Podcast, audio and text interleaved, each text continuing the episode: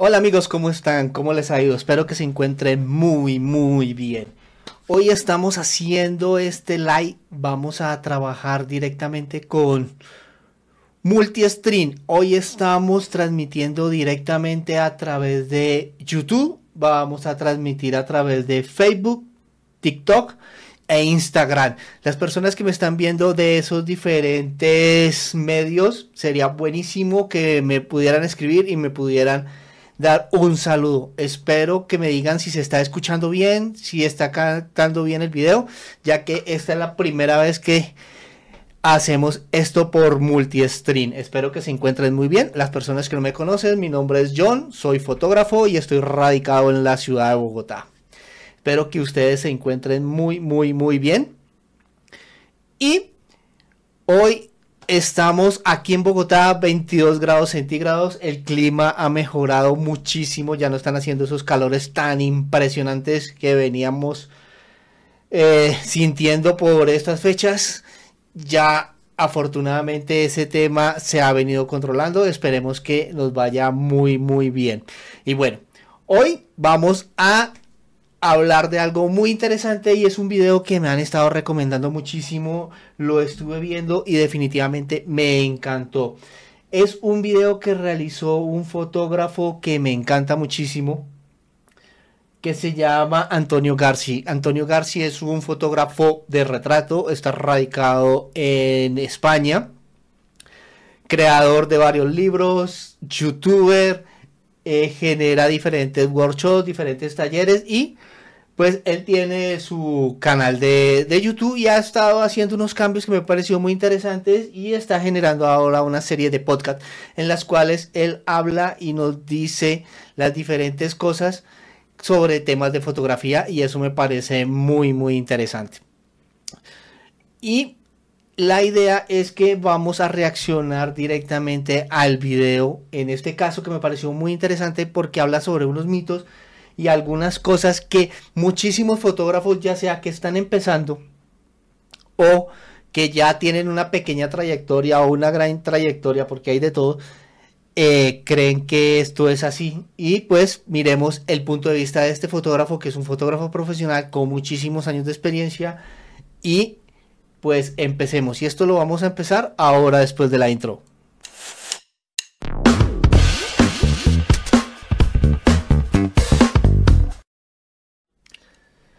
Bueno, ya estamos aquí eh, compartiendo pantalla. Espero que se encuentren muy, muy, muy bien. Y vamos a empezar. ¿Qué les parece la foto genial que tiene Antonio? Vamos a empezar con su video.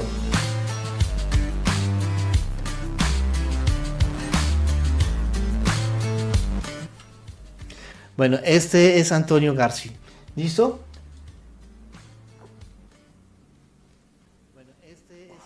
vamos a ir aquí como al punto clave de este, de este directo.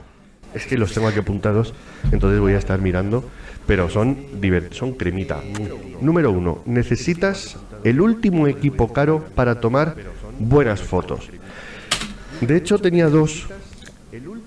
Aquí es muy interesante este tema. Muchísimas personas nos hablan de que si no tienen una cámara X, si no tienen una cámara Y, definitivamente no se pueden considerar como fotógrafos profesionales o por el contrario, están siempre en busca de comprar el equipo más nuevo, pero no porque lo necesitan, sino simplemente porque se quieren llamar fotógrafos profesionales.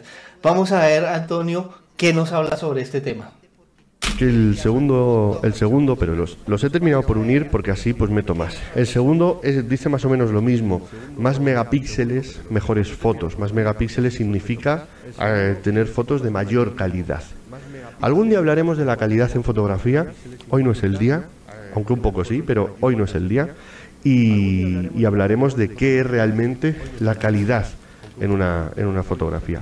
Pero desde luego desde luego, en absoluto, está relacionada la calidad de una fotografía a la cámara, sobre todo a, a los meses que esa cámara lleve en el mercado, a lo cara que sea esa cámara o a los megapíxeles que tenga. hay muchos factores que influyen en la calidad de una fotografía. Algunos son técnicos, evidentemente, no los más importantes en mi opinión. Dependiendo de factores de calidad de una fotografía, como el mensaje, como el acabado, como la propia habilidad del fotógrafo para transmitir lo que se quiere contar en esa, en esa fotografía. Esto es muy importante lo que le está diciendo. No porque tienes una cámara, como estuvimos viendo en un video anterior, en el cual les comenté acá, este video sobre las cámaras más costosas que hay en este momento. Bueno, eh, estamos hablando de diciembre del 2023. No por tener una cámara de, si no estoy mal, la más cara costaba en 128 millones de pesos. Esto te va a hacer un excelente fotógrafo o un mejor fotógrafo que un fotógrafo que está trabajando con una cámara, no sé, de hace 5 años y que en este momento cuesta 3 millones de pesos. Entonces, esto es muy, muy importante que ustedes lo tengan presente. No porque tengan la, cara más la cámara más costosa o la cámara que en este momento está en el mercado es lo que te hace a ti mejor fotógrafo. Entonces, continuemos con Antonio. Y la claridad que tengas a la hora de reflejar esos conceptos o esas ideas, puede que algunos parámetros técnicos o algunos parámetros tecnológicos como ya sí los megapíxeles o la, o la calidad en cuanto a, vamos a decir, rango dinámico, etcétera, tal, eh, pueden ser relevantes. Pero no son eh, en absoluto los que marcan la calidad en primer término. Si tú tienes una foto mal contada, más megapíxeles, añadir una cámara de muchísima mayor resolución, con muchas más facilidades de enfoque, con un rango dinámico brutal, o utilizar la última cámara del mercado, lo único que va a hacer es evidenciar que no sabes hacer fotos. Y eso es algo que tenéis que tener siempre muy presente.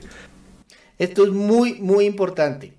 Las cámaras con mayor calidad sí te exigen muchísimo más porque ellas tienen un mayor rango dinámico, tienen la posibilidad de capturar muchísimos más detalles y lo que él dice tiene verdad. Es preferible una cámara, perdón, es preferible una fotografía realizada con una cámara un poquito más económica, pero una fotografía bien lograda, buscando lo que realmente estás buscando y no simplemente una fotografía hecha por hacerla así simplemente porque tengo mi cámara.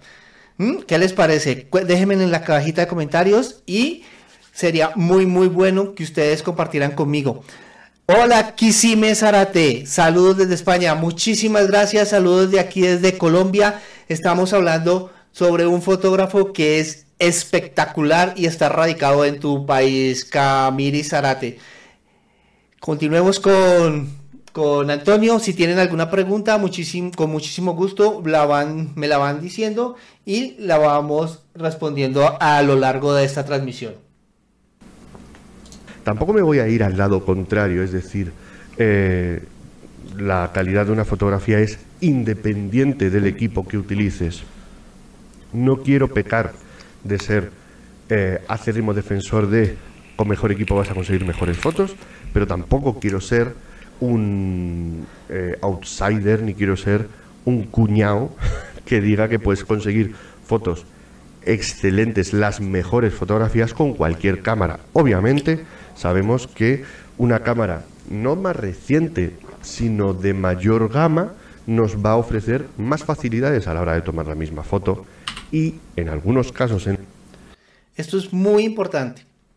Las cámaras, como todas las cámaras, como todas las cosas que nos rodean en, en, nuestro entorno, han ido cambiando y han ido evolucionando. Obviamente que una cámara muchísimo más reciente tiene algunas habilidades y algunas características técnicas que nos permiten realizar unas fotografías en mejores condiciones o de una manera mucho más fácil, mucho más sencilla.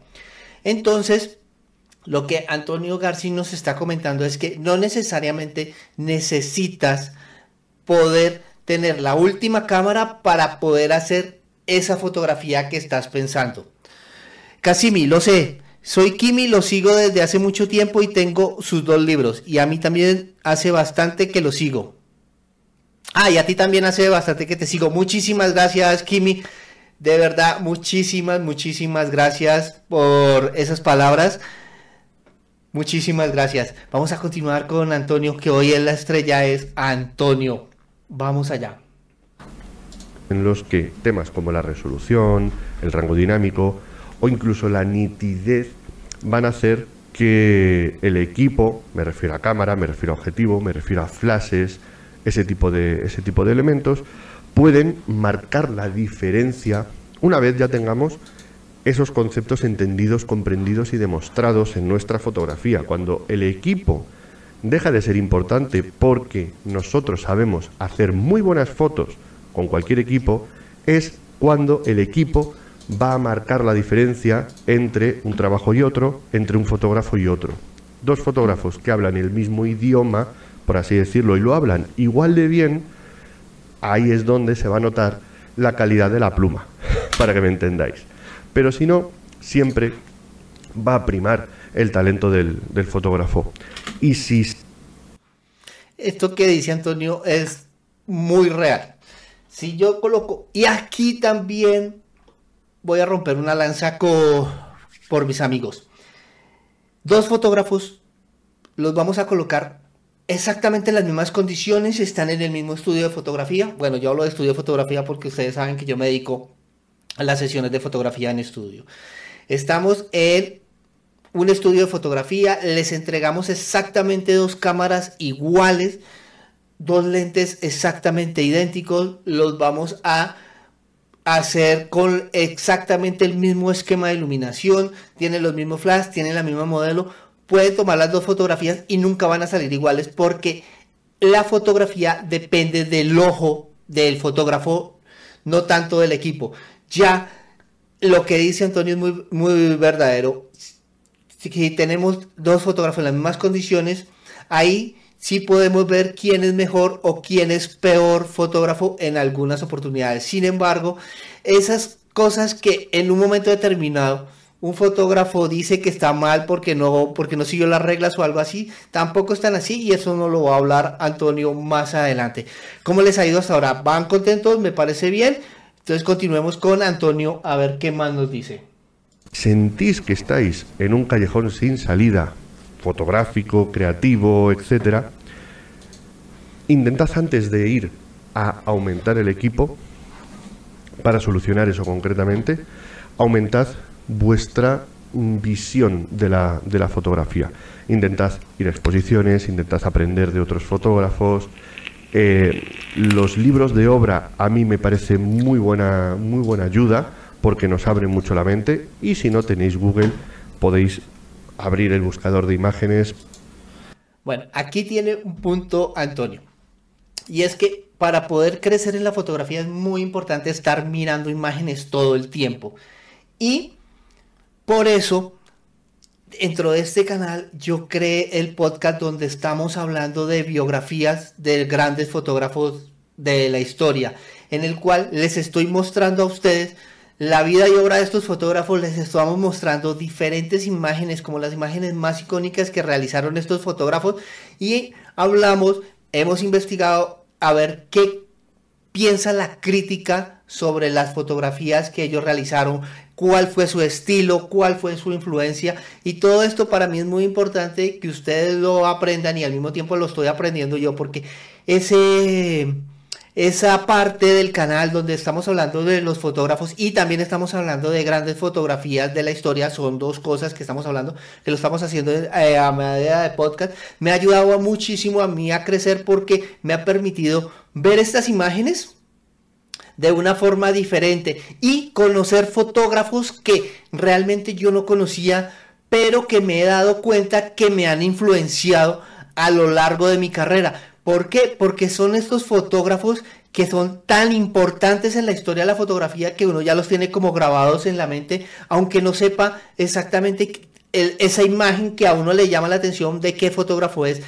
Entonces por eso creé esa parte. Me gustaría mucho que ustedes me apoyaran viendo esos, esos, mm, esos podcasts que estamos realizando para mí es muy importante que ustedes también puedan conocer la obra de estos grandes fotógrafos que estamos realizando en este canal. Entonces por eso comparto completamente el pensar de Antonio. Vamos a continuar con Antonio a ver qué más nos dice.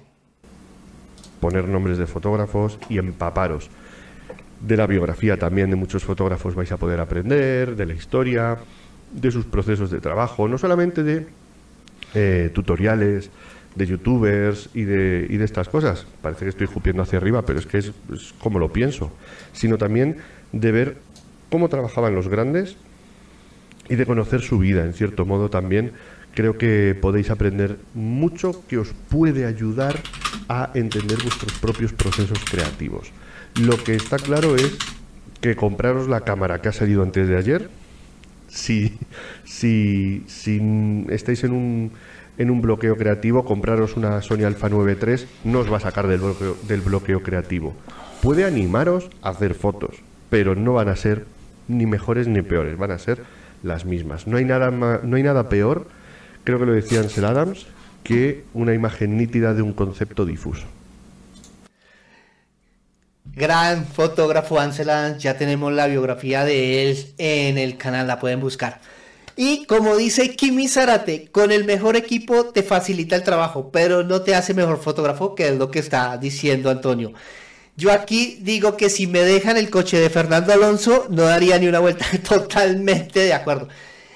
Eso pasa, yo hace poquito cambié de cámara, eh, me subí a las full frame, a pesar de que yo ya había manejado full frame, pero fue en una reflex y fue hace bastante tiempo, sí me tomé la oportunidad antes de empezar a cobrar con, con esta nueva cámara, que es una cámara eh, que me encantó muchísimo y me costó muchísimo poderla comprar no la compré de primera, la compré de segunda, que es la Sony Alpha 3R. Esa la compré y tuve que hacer tres sesiones a modo de intercambio porque necesitaba eh, ver cómo se configuraba la cámara, cómo reaccionaba la cámara.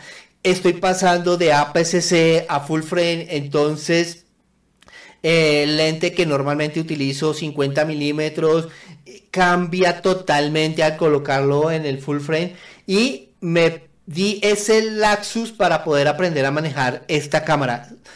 Pero pues ahora estoy muy contento con esta cámara y nada, sí, todos queremos tener el mejor equipo, pero el mejor equipo dentro de nuestras posibilidades es lo más importante, porque aquí voy a hacer un punto aparte no solamente es cambiar de cámara y tener la última cámara, la Sony Alpha 9, la Sony Alpha 1, 2, creo que es la última que están.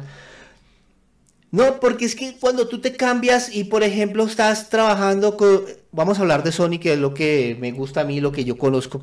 Estamos trabajando con una Sony Alpha A5100 que tiene unos archivos, que es APS-C y me voy a la Sony Alpha 9 no solamente tengo que cambiar de cámara, tengo que cambiar de memoria, tengo que hacer algunos ajustes al computador porque ya los archivos son demasiado pesados y ese tipo de cosas. Entonces, no solamente es cambiar el cuerpo de la cámara, es hacer muchísimos cambios adicionales que son esos costos escondidos que uno no tiene en cuenta cuando va a hacer estos cambios tan bruscos. Vamos con la segunda. Esta esta me encanta, esta es una de mis favoritas. Eh, usar siempre el modo manual es la única forma de ser un fotógrafo serio, de ser un fotógrafo de verdad. Bueno, ¿ustedes qué opinan? ¿Los fotógrafos serios solamente trabajamos en, manual o un fotógrafo serio se puede considerar este fotógrafo que trabaja con los modos automáticos? ¿Mm? ¿Qué opinan? Dígame, ¿qué opinan? ¿Solo son eso? Yo conozco varios fotógrafos que trabajan en automático. Tienen muchísimos automatismos y muchísimas cosas de esas. ¿Qué dicen? Sí, incluso los lentes. Kimi, ¿qué opinas? ¿Fotógrafo profesional única y exclusivamente manual? Vamos a ver qué dice Antonio de este caso no eres un fotógrafo profesional o no eres un fotógrafo auténtico si no utilizas el modo manual. True Photographers. Aquí vamos, mm, más, vamos a ser más sectarios que los, que los fans de Manowar aquí en este, en este podcast. Pues no, evidentemente, como os podéis imaginar, no todos los fotógrafos de verdad utilizan el modo manual, no todos los fotógrafos profesionales utilizan solo el modo manual y esto es algo que a poco que estés en el mundillo de la fotografía, lo sabes y lo tienes asumido. Si no eres... Esto es una verdad que va a incomodar a muchos. Y tiene toda la razón, Antonio. No todos los fotógrafos profesionales trabajan única y exclusivamente en modo manual. Sí es necesario que un fotógrafo conozca su equipo, que sepa el equipo hasta dónde puede llegar, cuánto son, cuánto es capaz de lograr con su equipo, eso sí, y trabajarlo obviamente en modo manual, pero a ojo cerrado, como dicen. Sin embargo, como tiene la capacidad de manejar su equipo y conocer su equipo a, a cada milímetro, ahí es donde empezamos a manejar los modos semiautomáticos. Como dice Kisi, incluso las lentes.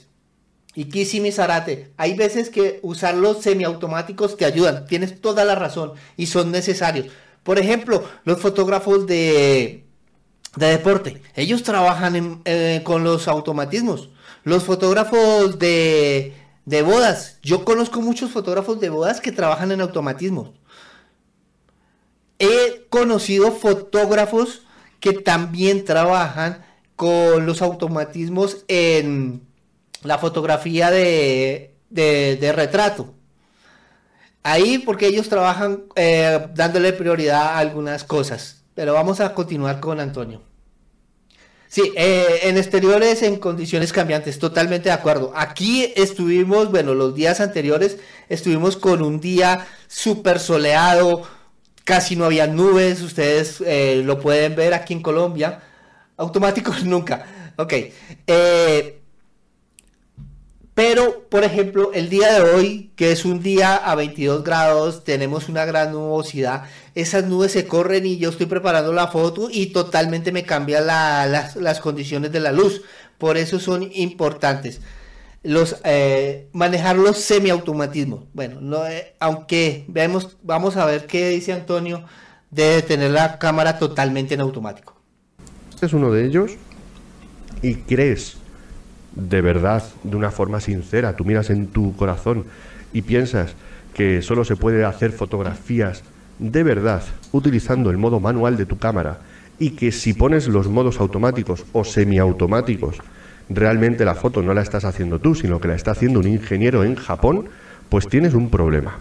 El, la traducción a esto sería Mm, que la foto no la hace un ingeniero en Japón, la haces tú. Pero con los modos semiautomáticos tienes todo el potencial de esos ingenieros japoneses. Hablo de ingenieros japoneses porque casi todas las cámaras son, japonesas. Tienes pequeños ingenieros diminutos eh, japoneses viviendo. Esto no es que los japoneses sean muy pequeños, estoy haciendo un símil, una comparación, ¿vale? No, no, no os lo toméis mal. Eh, miles de ingenieros japoneses en miniatura viviendo dentro de tu cámara esperando tus órdenes. Están, están ahí deseando hacer cálculos por ti. Y tú lo desprecias, pones el modo manual y dices, no, iros a la mierda. o sea, lo has pagado, has pagado toda esa ingeniería, toda esa investigación y desarrollo, has pagado cámaras que hacen cálculos muchísimo más rápidos de los que puede hacer el ser humano y tú lo desprecias porque piensas que si no, no eres fotógrafo. Bueno, pues.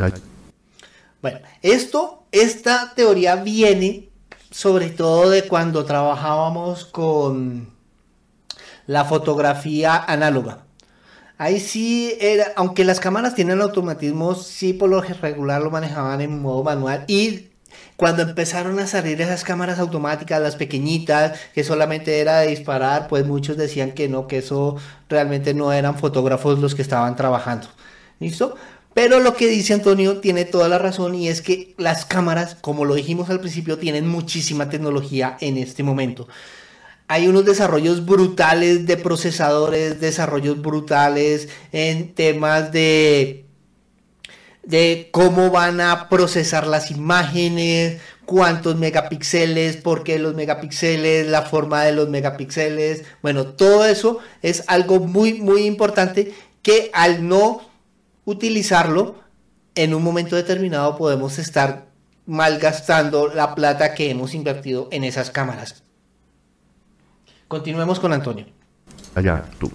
En todos los, todos los modos, el manual, los semiautomáticos, llamo semiautomáticos, para mí me gusta llamar los modos automáticos, prioridad a la velocidad de obturación, prioridad a la apertura, el modo programado, todos estos modos, realmente están diseñados para ayudarnos a conseguir fotografías, vamos a decirlo así, más eh, sólidas, más coherentes entre sí, en escenarios que pueden cambiar y en la que pues nosotros vamos a decidir uno de los parámetros en base al resultado que queramos. Uno de los modos, por ejemplo, en mi caso que más suelo utilizar es la prioridad a la apertura, porque yo decido o me ayudo a decidir en cierto modo cuál es el desenfoque que busco en mis fotos. Y a partir de ahí le dejo a la cámara el criterio de decidir cuál es la velocidad de obturación óptima para la exposición que yo quiero.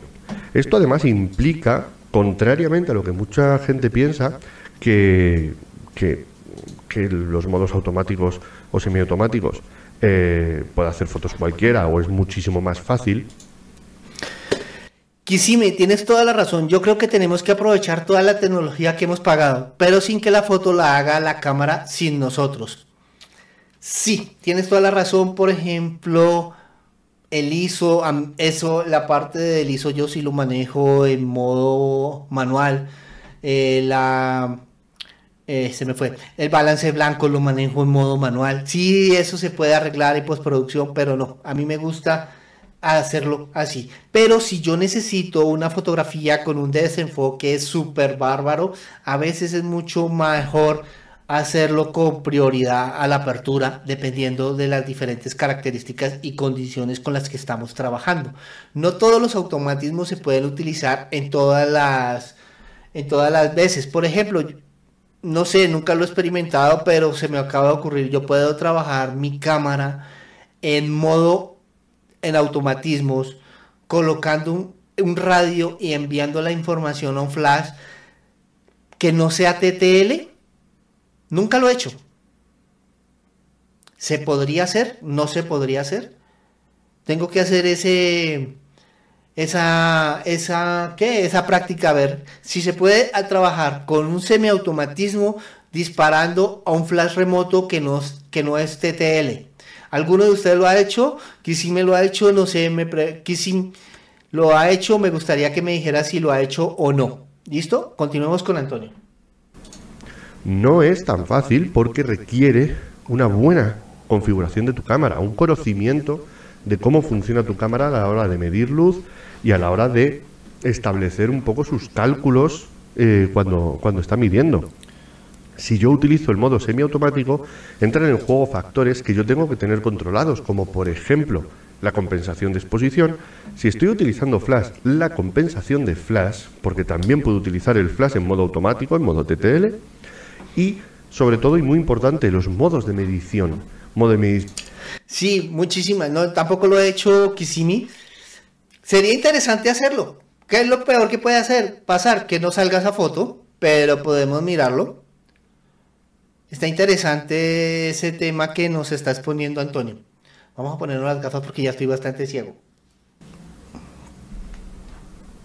Medición matricial, evaluativa, poner al centro, puntual, en fin, un montón de cosas que la cámara ya incluye para ayudarte a solucionar ese tipo de, situaciones en las cuales la cámara tiene que hacer cálculos y los va a hacer, los va a hacer muchísimo más rápido que nosotros, muchísimo mejor que nosotros, solo necesita información y tenemos que facilitársela a través de la compensación de exposición. Oye, quiero una foto más oscura o más clara.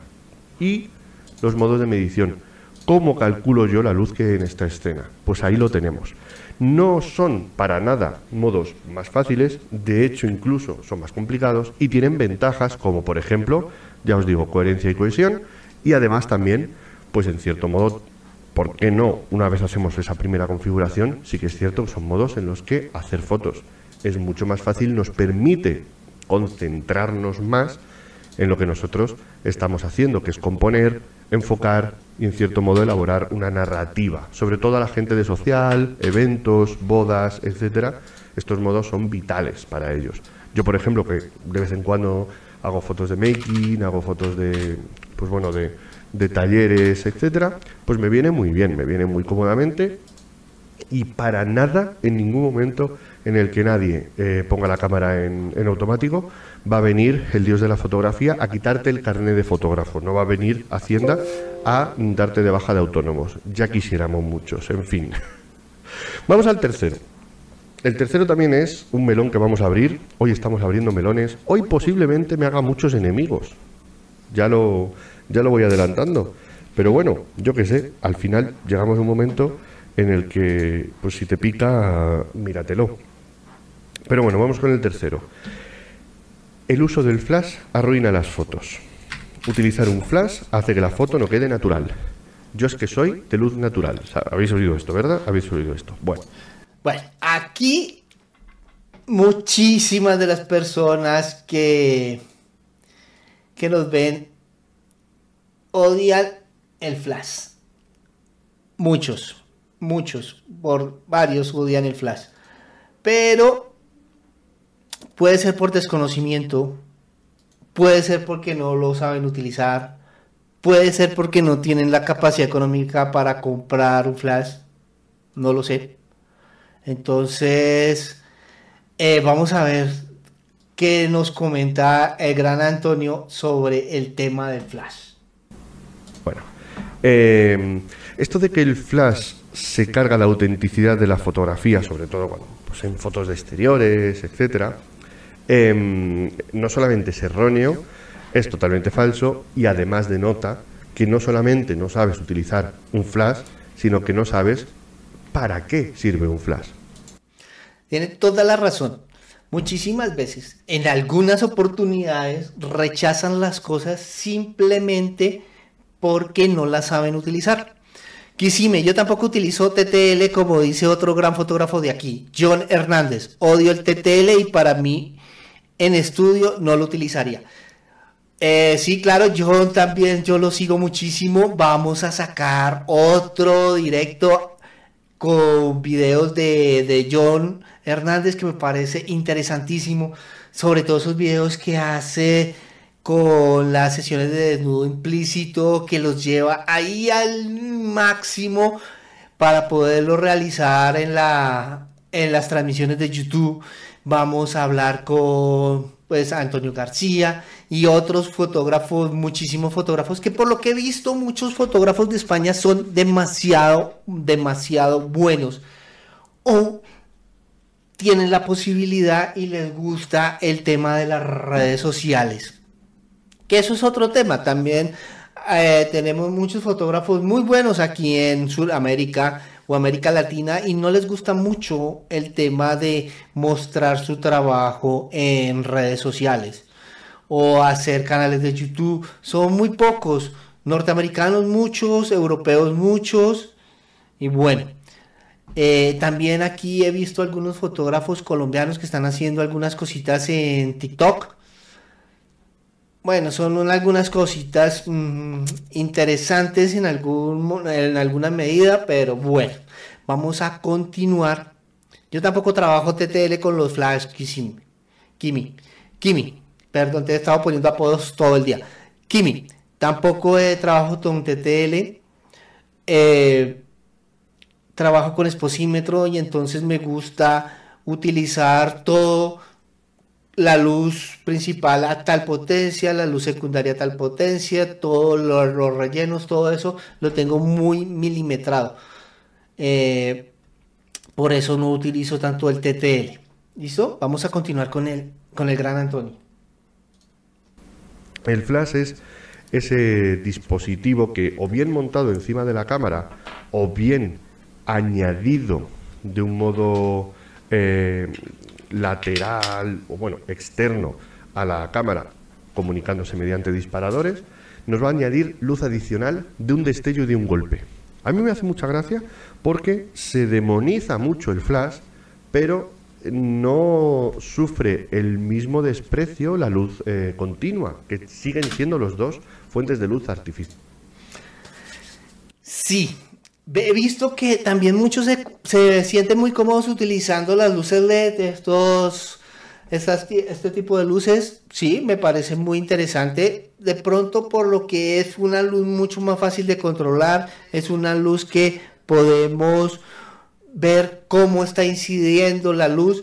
Sin embargo, como hay dos tipos de flash, el flash de estudio que tiene la luz modeladora o la luz de modelado, en la cual me permite ver cómo, voy acá, cómo está cayendo la luz o cómo está incidiendo la luz del flash en, este, en esta fotografía. Y los otros flash, que son los flash de speed light, que esos sí no tienen luz, y toca como a ojo mirar cómo está cayendo, tomar la fotografía, organizarla, volver a tomar la fotografía. Es un poquito más laborioso. Pero en ambos casos, como dice Antonio, sí estamos trabajando con luz artificial. Estamos, no estamos trabajando con la luz del sol, no estamos trabajando con la luz ambiente, estamos haciendo trampa, entre comillas, a la iluminación, con, ya sea con luz directa o con luz de flash. Eh, obviamente el problema es que el flash tiene unas circunstancias, vamos a decir, independientes, que son el destello, que hace que sea absolutamente poco intuitivo cuando lo estamos disparando. Los, los speedlights. acumulada. Obviamente un flashazo mm, puede ser mucho más potente que una luz continua a tope. Una luz continua a tope la vamos a ver porque es bastante intuitiva, la vamos a poder ver y la vamos a poder regular, cosa que un flash no. Y si el flash va muy pasado, si el flash va bastante sobreexpuesto, va a generar esa sensación de quemada, de luz quemada, que por lo visto ahora eh, se está poniendo de moda en algunos trends, en algunas, en algunas tendencias de foto de bodas, pero que por lo general suele ser bastante, bastante evitable, bastante... Bueno, amigos fotógrafos de boda, ustedes están haciendo eso que dice Antonio, estamos hablando de que Antonio es europeo, ¿no? Y está en España están haciendo eso, están quemando la luz, las fotografías de bodas con los flashes a demasiada potencia. Yo hasta ahora realmente no lo he visto, yo casi no veo trabajo de fotógrafos de, de bodas. Mía culpa, sí lo sé, tengo que ver muchos más trabajos de fotógrafos de boda. ¿Por qué? Porque estos fotógrafos son muy interesantes y también me pueden ayudar a, a lograr ideas interesantes para lo que estoy trabajando. ¿Listo? Entonces, Vamos a continuar con Antonio. Desagradable y se busca evitarlo.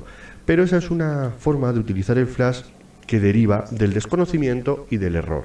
El flash, de hecho, no, yo no creo que sea algo que se diseñó para utilizar de noche en espacios cerrados. Yo creo que el flash es una, es una ayuda, es una luz adicional que nos puede venir muy bien, sobre todo montada de la cámara. Imaginad, por ejemplo, os pongo un ejemplo. En exteriores de día, con mucha luz del sol. ¿Por qué? Porque esa luz del sol genera sombras muy fuertes y muy contrastadas. Y un flash montado en el eje de la cámara puede ayudaros a dar un pequeño, un pequeño apoyo de relleno a esas, a esas sombras para levantarlas y que, aunque tengamos una estética de luz natural, bueno, aquí hay algo que nos dice Antonio que va en contra de el pensamiento que muchos fotógrafos teníamos. Para muchos fotógrafos, el utilizar el flash montado directamente, o sea, esta es la cámara y montarlo acá directamente y disparar el flash, era como un pecado. ¿Por qué vas a disparar así? Pero aquí Antonio, que es un fotógrafo con muchísima experiencia, como les digo, nos dice que no está mal utilizar el flash así, siempre y cuando eh, sepamos qué estamos haciendo. Ahí estaría hablando de que estaríamos utilizando el flash con una potencia mucho más pequeña que la potencia o que la intensidad de la luz que está dando el sol en ese momento. Y es solamente como para hacer un pequeño relleno para que la fotografía no quede tan plana. Si igualamos la potencia del flash a la potencia que está incidiendo la luz en ese momento con nuestro modelo. ¿Listo? Kimi, y utilizando un filtro ND y un flash puedes hacer fotos a mediodía con luz dura. Sí, totalmente de acuerdo. Estamos totalmente de acuerdo. Hemos podido hacer luces, eh, fotografías al mediodía que quedan espectaculares sabiendo utilizar tu equipo. Tienes un filtro de... Pero es que a veces le entregamos un filtro de densidad neutra a unos fotógrafos y... ¿Esto para qué es? ¿Con qué se come? ¿Cómo se hace? Eh, por eso es muy importante estar investigando, estar practicando todo el tiempo fotografía para que lo podamos hacer. Entonces, este, eh, eh, esto que dijo Antonio es muy importante porque no, muchas personas piensan que esto es un delito. Esto piensan que esto es un delito colocar la luz sobre el eje de la cámara y dispararlo. O otros fotógrafos que yo he visto que también colocan el flash sobre la cámara, lo estarán hacia arriba y cuando uno va a ver el techo de la iglesia, bueno, los fotógrafos de boda, el techo de la iglesia está como a 10 metros por allá. Y entonces, ¿cómo va a rebotar eso? Ese flash si tiene la capacidad para que pegue en el techo, baje para que me llene. No sé. Eh, a veces siento que son como desconocimientos de las, del, equipo. Podamos conseguir eh, detalles, por ejemplo, en ojos, en, en el rostro, etcétera, de nuestros retratados. Para que os hagáis una idea y por ahondar un poco más en la, en la ruptura de este mito, se pueden conseguir fotos que parezcan realizadas con luz natural utilizando flash. Se puede conseguir fotos que parezcan realizadas con luz continua utilizando flash. Se pueden utilizar fotos en las que, apoyándote de la luz natural, no parezca que has utilizado flash y sin embargo el flash sea parte fundamental de la iluminación de esa fotografía. Aquí el recurso es saber utilizar el equipo. No demonizar las cosas. Yo no utilizo la luz de, de los focos LED. Sin embargo, ya estoy comprando algunos focos LED, estoy mirando algunos focos LED que me parecen muy interesantes y que me permiten utilizar los modificadores que tengo, el octavos y ese tipo de cosas. Estoy ahorrando para comprarme esos focos para poder hacer fotografía con luz continua, que va a tener unas ventajas frente a la fotografía que hago con flash, sobre todo con los temas de sincronización. Voy a poder congelar muchísimo más fácil mis flashes no me permiten hacer ese tipo de sincronía con la cámara a altas velocidades porque están diseñados para otra cosa, sin embargo al utilizar la luz continua considero, y ustedes me van a decir si estoy equivocado o no, que podemos utilizar la luz continua para poder hacer esos, esos congelados muchísimo más fáciles con la luz continua, cuando por ejemplo una modelo salta congelarle cada una de las diferentes hebras de su cabello en el aire y ese tipo de cosas. Si estoy pensando, voy a, estoy buscando unos focos de estos muy interesantes, toca comprarlos eh, para traerlos al canal, estoy ahorrando y próximamente espero, si Dios lo permite, poder tener estos focos para traérselos a ustedes y empezar a hacer pruebas y empezar a cambiar paradigmas porque sí, yo sí soy de los que manejan solamente flash. Muy poquita luz natural, muy poquita luz continua, pero es por mi forma de trabajo. Es decir, que la mayoría de las veces, cuando en una foto se nota para mal que se ha utilizado flash, lo que ocurre es que se ha utilizado mal un flash. Cuando en una foto vemos que no se nota la utilización de un flash, sino que lo que prima es que hay una buena luz, que se está contando todo lo que se quiere contar, etcétera, significa que se ha utilizado bien el flash. Kimi, muchísimas gracias. Yo me está encantando tu directo, pero tengo que irme a trabajar. Un abrazo desde Barcelona, España. Te veo en la próxima y espero poderlo ver entero. Muchísimas gracias, Kimi. Perdóname por haberte puesto apodos al principio. Muchísimas gracias te decía Kisime y ese tipo de cosas, estaba confundiéndote con una ciudad que, en la cual estuve en Estados Unidos hace poco. Por eso eh, tenía esa confusión. Pero de verdad, muchísimas gracias. Nos vemos. Espero tu like, tu suscripción y compártelo. Y vamos a continuar con el gran Antonio. Y como es una pequeña curva de aprendizaje, pues bueno, pues ahí estamos. Eh, em, me parece muy sorprendente que se abogue tanto en, estos mitos por utilizar la cámara manual bien y no por utilizar el flash bien, en fin. Eh, nos quedamos en la primera, nos quedamos en la primera fase. ¿Qué vamos a hacer? Vamos por la cuarta, ¿vale? Vamos por la cuarta. Cuarta. Em, el cuarto mito habla sobre el talento natural la fotografía es solo para la gente con talento o hay genios.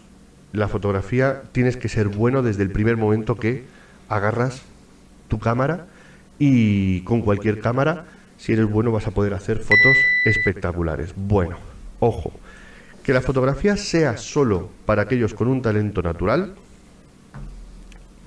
hay que ponerlo en discusión muy fuertemente, porque además yo soy de la opinión de que el talento eh, no existe. ¿Ustedes qué opinan?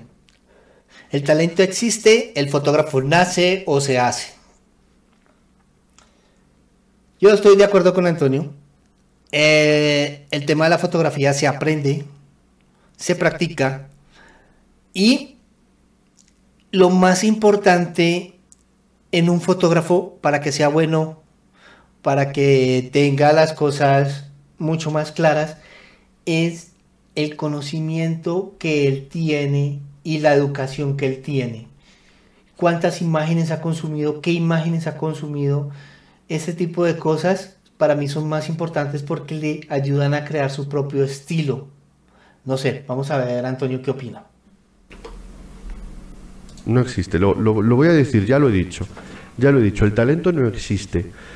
Lo que nosotros identificamos muchas veces por talento no es ni más ni menos que una sucesión o una acumulación de factores, como pueden ser ambientales, socioculturales, la persona ha tenido acceso a una cultura y a un nivel cultural mucho mayor que a lo mejor el resto, factores de estudio, factores de práctica, factores de trabajar y de, y de esforzarse. Y sobre todo, al final, una preocupación, una pasión y un amor por lo que está, por lo que está haciendo. De ahí se denota la preocupación.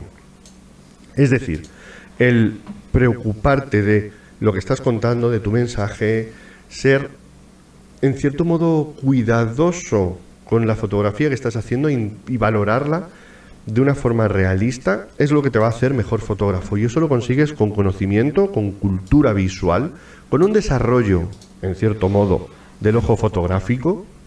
Era lo que yo les estaba diciendo sobre el consumo de las imágenes que tiene cada persona, que le ayuda a crear su propio estilo, le ayuda a ver cómo está haciendo las cosas, por qué está haciendo las cosas, por qué hace un posado de tal forma, por qué elige unas texturas, por qué elige una colorimetría, qué dentro de su cultura, qué significan estos colores, para qué sirven estos colores. Por ejemplo, mm, no sé, hoy estaba oyendo un podcast sobre el tema de la cultura asiática y para ellos el rojo a diferencia para nosotros el rojo, para ellos el rojo es como la venganza, ese tipo de cosas, mientras que para nosotros la cultura occidental el rojo es la pasión, el amor, la seducción, ese tipo de cosas, para ellos es la violencia, la venganza. Entonces, dos fotografías en rojo, una fotografía en rojo vista desde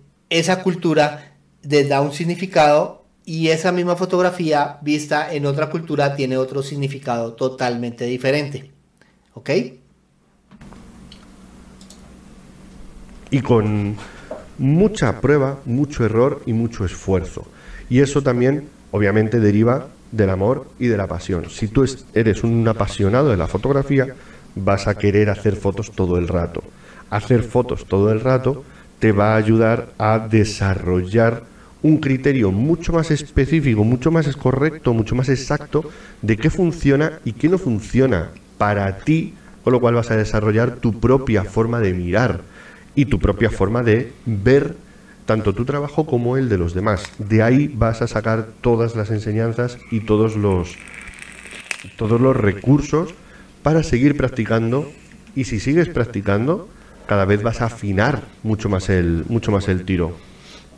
Hablar de que no es necesario eh, aprender, no es necesario eh, aprender fotografía en escuelas, porque hay gente con un talento natural, es eh, en algunos casos presuntuoso y en otros de, voy a llamarlo perezoso, sí, vamos a llamarlo perezoso.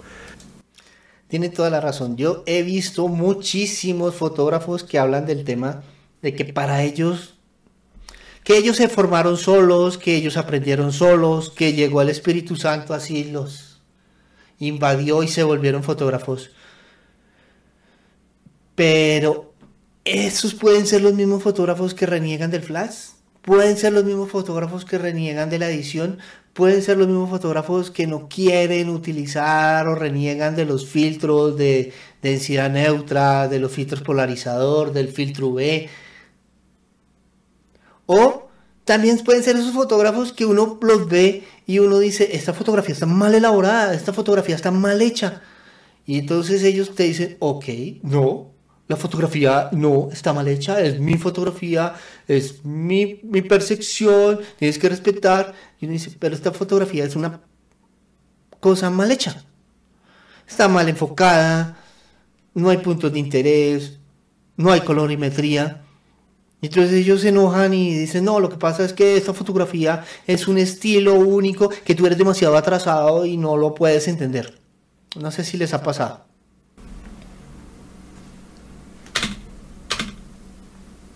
Eh, aprender, formarse y sobre todo practicar sabiendo y con conocimiento de lo que estamos practicando es lo que nos va a dar las habilidades como fotógrafo necesarias para poder crear nuestro arte o, si somos profesionales, resolver cualquier trabajo que se nos, que se nos ponga por delante. Y el talento es una suma de todos estos factores. Ya os digo, hay gente que sin esfuerzo consigue fotos increíbles, tendrá un bagaje, tendrá un pasado, eh, a lo mejor no en la fotografía, pero sí en otras, en otras artes, que le hace ya tener un ojo visual desarrollado, pero nadie nace sabiendo hacer fotos maravillosas. Vamos a hablar ahora del quinto mito que tengo. ¿Qué opinan? ¿Cómo ven, Antonio? Se ha mojado bastante hoy. Ha hablado sobre el equipo. Ha hablado sobre el flash. Ha hablado sobre si eres fotógrafo o no por utilizar los automatismos, aprender o no aprender el tema de la fotografía. ¿Mm? Se ha mojado bastante hoy. Hasta ahora he estado de acuerdo en, la mayoría, en, en, todos los temas que él ha hablado hasta hoy. Hasta ahora he estado de acuerdo. Vamos a ver cómo nos va más adelante. Tengo aquí apuntado que es, eh, yo lo he llamado aquí la postproducción, la mentira de la postproducción. Si retocas tus fotos en Photoshop, eh, estás mintiendo, estás engañando, estás haciendo algo que no es fotografía. Bueno, Photoshop. Yo utilizo el Photoshop muchísimo, yo utilizo Lightroom, Photoshop, mm, diferentes plugins ¿Por qué? Porque me hace mucho más fácil la vida a mí como fotógrafo.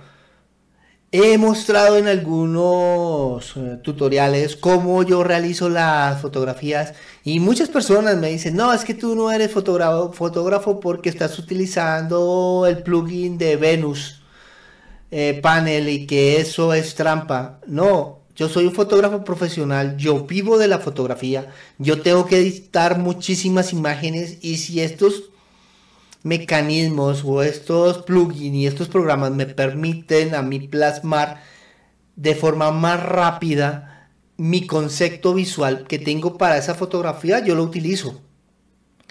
ya que me vas a criticar simplemente porque no lo sabes utilizar o porque no tienes la capacidad para comprar ese plugin, porque realmente los plugins que son buenos son de pago, eso es la verdad. Entonces, tienes que mirar si lo que pasa es que tú estás atacando el Photoshop, el Lightroom, porque no lo sabes utilizar o tienes una postura totalmente válida que tú quieres que tus fotografías salgan de cámara perfectas y ya prácticamente están las fotografías. Te quiero contar que cuando estábamos haciendo, porque yo también alcancé a trabajar en fotografía con, ¿con qué? Película en fotografía análoga. En fotografía análoga también entrábamos al cuarto oscuro a hacer edición de las fotografías. Uno podía editar sus fotografías, darle, aumentarles contraste, eh, colocar el enfoque en determinados puntos como, y manejar la exposición. Se podían hacer fotomontajes, se podían hacer muchísimas cosas. Entonces, esto no es solamente de la fotografía actual, la fotografía digital, sino que también es de la fotografía análoga. Continuemos con Antonio. Obviamente dependemos mucho del estilo o bueno, somos en cierto modo todo este este mito es dependiente del estilo de fotografía que tú estés haciendo. Obviamente, si te dedicas a la fotografía periodística, el uso de Photoshop no solamente va a ser engañoso, sino que además está, no está permitido, no te permiten hacer en Photoshop más allá de ajustes de, niveles, contrastes, curvas, en fin, ese tipo de, ese tipo de cosas para representar al máximo la realidad objetiva. Pero en otros ámbitos, como por ejemplo el retrato o en moda, y en publicidad ya ni te cuento, el uso de Photoshop no solo está a la orden del día, sino que es imprescindible, es necesario. Obviamente aquí entramos en una discusión o en una ¿Qué son los estilos de fotografía a los cuales yo me dedico? Yo me dedico a fotografía de retrato, fotografía de moda, fotografía editorial, fotografía de boudoir. Yo no soy el fotógrafo que sale a la calle a cubrir las diferentes cosas o hechos que pasan en la vida diaria o cuando hay enfrentamientos entre por ejemplo, los estudiantes y la policía, no soy el fotógrafo que se va y se mete allá esperando, o que el policía golpea al estudiante para plasmar esa, esa imagen, o por el contrario, el estudiante que agrede al policía o al miembro de la fuerza pública, dependiendo de mi ideología. No, yo soy un fotógrafo en estudio. Trabajo en estudio, trabajo con flashes, trabajo con edición. Ese es mi forma de trabajar y mi estilo fotográfico. Diatriba más ética que fotográfica. Pero en realidad eh, todos los que defienden el no uso de Photoshop, y cuando hablo de no uso me refiero a un no uso radical de la foto, solo existe en el momento en que la captas.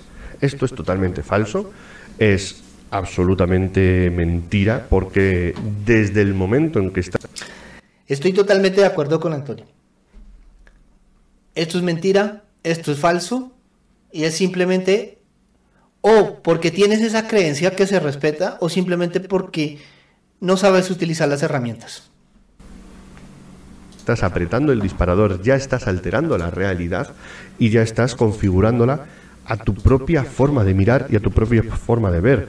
Las fotografías, según salen de la cámara en RAW, están completamente planas, no tienen volumen, no tienen color, no tienen chicha, por así decirlo. Y si lo que utilizas es el JPG, ese JPG ya viene cocinado en la cámara, ya viene procesado en la cámara. Entonces, tampoco es del todo cierto que esa fotografía sea fotografía auténtica, true, porque podemos hacer cualquier tipo de barra basada en nuestra cámara para configurarla y obtener una imagen completamente irreal. Y esto, al final, lo sabemos todos, es así. ¿Qué podemos hacer? Eh, podemos hacer un procesado de la fotografía que sea, mm, en cierto modo, responsable Bueno, aquí el tema del procesado de la fotografía depende del tipo de fotografía. Yo tengo un fotógrafo que, que sigo, no lo he conocido, no he tenido el placer de conocerlo directamente, sin embargo sí he interactuado con él y él se dedica a la fotografía de Finar. Él es el fotógrafo de Estudio Valencia, un saludo para Valencia si me está viendo. Y las fotografías de él son muy editadas, muchísimo, muy, muy, muy editadas. Ya salen parecen ya no ser fotografías, parecen más como cuadros, pero ese es el estilo que él tiene. Y yo sé que una fotografía editada, si para él le toma 5 horas, 6 horas, le puede tomar editar una sola fotografía. Lo mismo lo que hace Rebeca Saray. Rebeca también utiliza el Photoshop y ya incluso está haciendo edición de sus fotografías con inteligencia artificial para darle un concepto más mágico, más místico, que es lo que le gusta a ella en sus fotografías.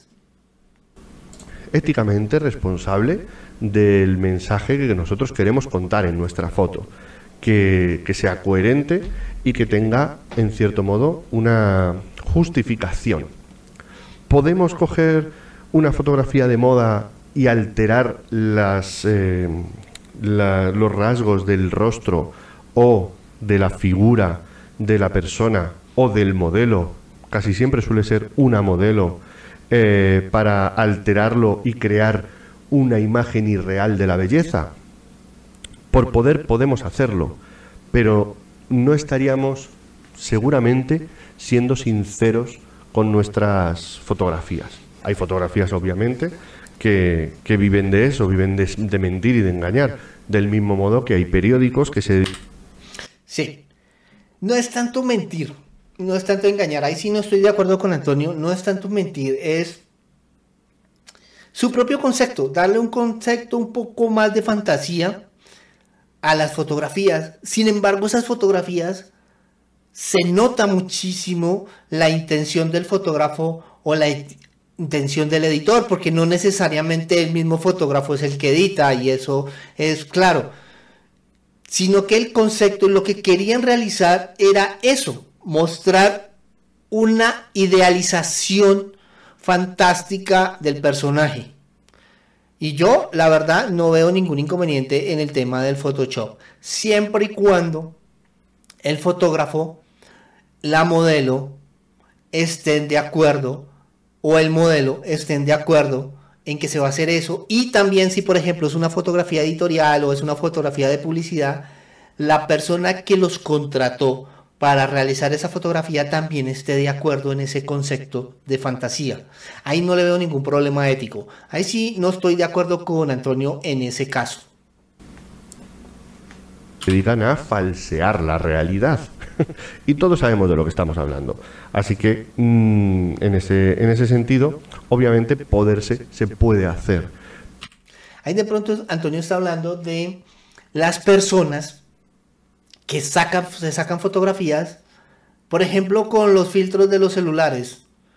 Yo conozco muchísimas personas que se sacan fotografías, se sacan videos, hacen videos y ellos sí falsean la realidad y ya es como un problema psicológico que tienen porque ellos no suben ninguna imagen sin que esté con esos filtros y no se muestran al mundo, solamente se muestran a través de las redes sociales porque esos filtros fotográficos son los que les permite idealizar su belleza.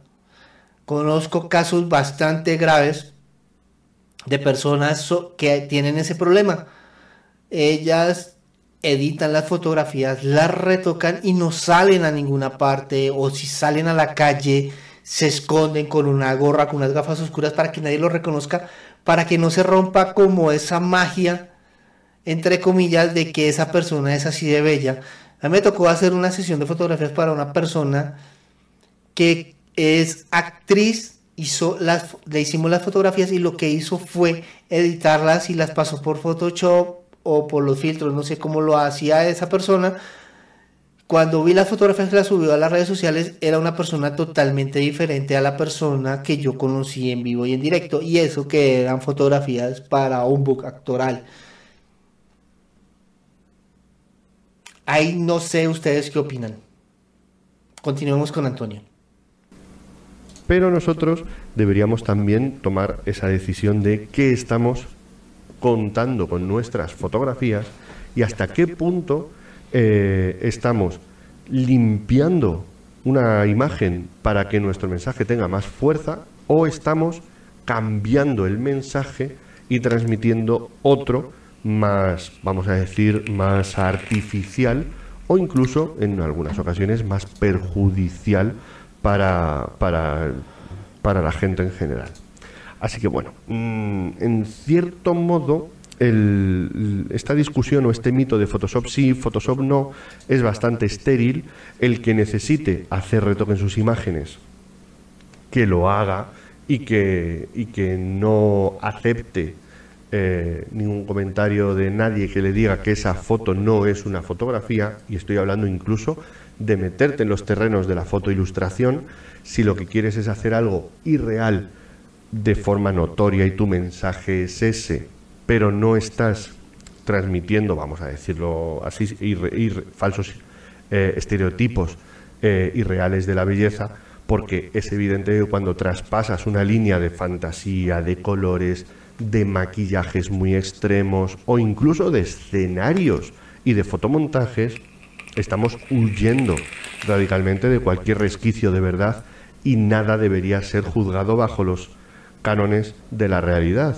Pero eso para mí sigue siendo una fotografía, con tintes más artísticos, con tintes más creativos, apoyándote en, técnicas de ilustración o incluso de inteligencia artificial, vamos a decirlo así, pero para mí eso sigue siendo una fotografía, porque es una imagen que se ha captado con una cámara, al menos parcialmente. Y para mí eso es suficiente para denominar la fotografía y para que tenga el mismo valor que puede tener una imagen fotográfica que no esté retocada con Photoshop. Así que eh, no os confundáis y si vuestra foto requiere Photoshop, dadle, pero pensad siempre en si esa fotografía está contando lo que vosotros queréis o se os está yendo la mano. Y esto con Photoshop a veces ocurre bastante. Con el... Bueno, para las personas que están llegando apenas a este directo, les quiero contar que estamos haciendo un directo en el cual estamos mostrando un video que hizo el gran Antonio Garci hablando sobre diferentes mitos que se tienen en el tema de la fotografía que él se ha dado cuenta y que erradicando esos mitos, él se ha hecho mejor fotógrafo. Por eso es muy importante que las personas que están en este momento aquí en el, en el directo y las personas que están viendo este a través de Facebook, Instagram, TikTok, eh, se suscriban al canal, me den like y interactúen con esto, ya que es muy importante conocer su opinión porque Antonio se está mojando y está diciendo las cosas como son, sin miedo a que lo critiquen y sin miedo a ese tipo de cosas. Hasta ahora he estado totalmente de acuerdo en unos aspectos, solamente hay uno en el cual no estuve de acuerdo, que es el tema del Photoshop, y vamos a continuar con Antonio. Esto de estos mitos también abre un melón bastante gordo. La regla de los tercios es una regla estricta que no debe romperse. Unido a la regla de los tercios es una regla que eh, conviene romperse porque las reglas están para romperlas. la regla de los tercios, la composición áurea, todo ese tipo de cosas, muchísimas personas yo he conocido personas que ven la fotografía y tienen prácticamente como la plantilla de la regla de los tercios, se la colocan encima de la foto. No, esta fotografía no sirve porque el ojo que destaca no está sobre el punto fuerte superior izquierdo y entonces esta fotografía no sirve. Otros, por el contrario, toman una fotografía y así, mire, así esta es la fotografía. Y para ello, ¿y por qué tomo la fotografía así? No, lo que pasa es que yo soy cansado, yo conozco todas las reglas y las estoy rompiendo en este momento porque mi concepto es así. Vamos a ver qué nos dice Antonio. La regla de composición, amigos. El caballo de batalla. ¿Hay que seguirlas o hay que romperlas? A mí me dijeron que había que seguirlas, pero luego me vino uno y me dijo que había que romperlas. Entonces, yo no tengo claro si tengo que seguirlas o tengo que romperlas. Una foto buena es la que tiene las reglas, la que sigue las reglas o la que las rompe. Pues ni una cosa ni la otra. Tengo un amigo que desde aquí le mando un saludo a Abel. Pronto pasaremos eh, a gente por el, Saludo, por el Abel. podcast, por el programa y, y tendremos algunas charlas con varios compañeros, entre los cuales estará el amigo Abel Castro, que tiene una frase que es de mis favoritas. Las reglas no se pueden romper porque no puedes romper algo que no existe. Bueno, esto también es discutible, ¿eh? ojo, esto también sería, sería una forma de sería una forma de un mito fotográfico que habría que habría que desechar o habría que romper. Yo aquí también me enfrentaría a él.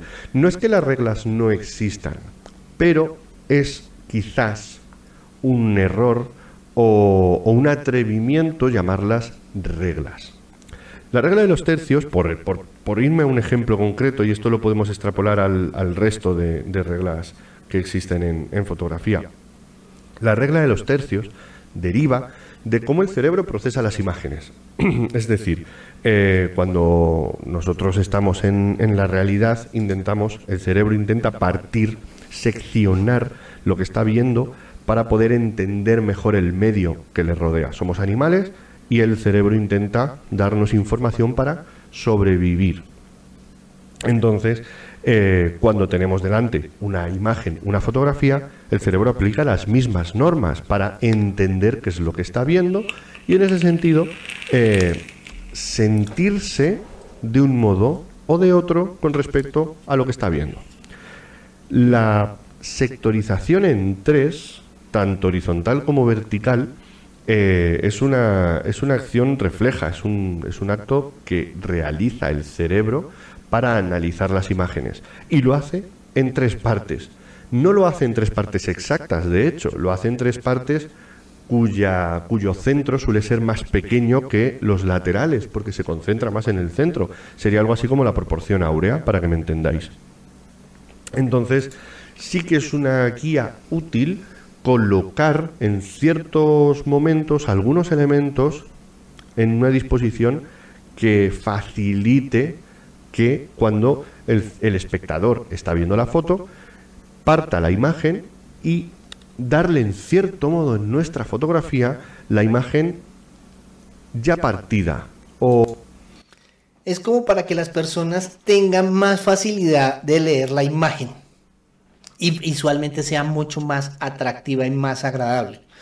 Para eso es que sirve el tema de las reglas de los tercios, la proporción áurea y todas las diferentes reglas de composición que nosotros tenemos.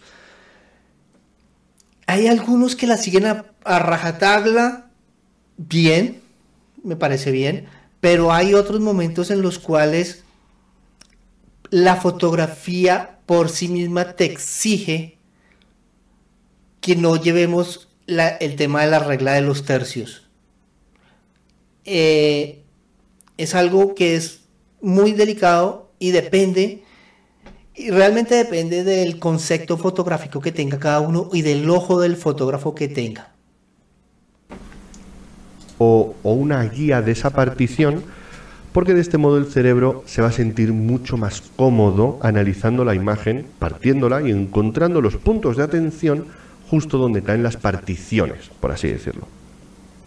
Eh, entonces, mm, ahí tenemos un uso, vamos a decir, correcto, vamos a, vamos a denominarlo así. Ahí tendríamos un uso correcto de la regla de los tercios. Pero en ocasiones también funciona mucho porque nos da efectos diferentes romper esa regla. Sería algo así como colocar un elemento eh, favoreciendo una partición de la favoreciendo una partición de la imagen en el cerebro del espectador en dos en vez de en tres o rompiendo completamente todas esas disposiciones y colocar un elemento absolutamente alejado, el, elemento de mayor atención absolutamente alejado de las líneas de corte o muy centrado, que ahí entraríamos también en otras, en otras reglas. Podemos conseguir efectos muy interesantes que favorezcan mucho la potencia del mensaje que nosotros queremos transmitir rompiendo esas reglas. Pero llamarlo reglas implica que hay que cumplirlas o que romperlas y en general no ocurre ninguna de las dos cosas. Las reglas hay que entenderlas. Y entenderlas presupone saber de dónde vienen. Vienen, ni más ni menos, que de la forma en la que el cerebro procesa las imágenes que está percibiendo a través de los ojos. Si nosotros entendemos que las reglas de composición en gran medida derivan de un análisis de cómo el cerebro procesa las imágenes, vamos a poder ir al meollo del asunto, es decir, vamos a poder entender y configurar la forma en la que el espectador está procesando nuestras imágenes. Y ya no vamos a estar ni cumpliendo ni rompiendo las reglas, sino que vamos a poder valernos de alguna de estas convenciones o de alguno de estos eh, convencionalismos para aplicarlos o esconderlos si no favorecen a nuestro, a nuestro mensaje. De nuevo, el interés, el punto de atención, lo que nosotros queremos que el espectador vea cuando tiene un primer vistazo a nuestra imagen es lo más importante. Las reglas de composición nos pueden ayudar a potenciar ese punto de atención y que vaya a donde, que el cerebro del espectador realmente vaya a donde nosotros queremos.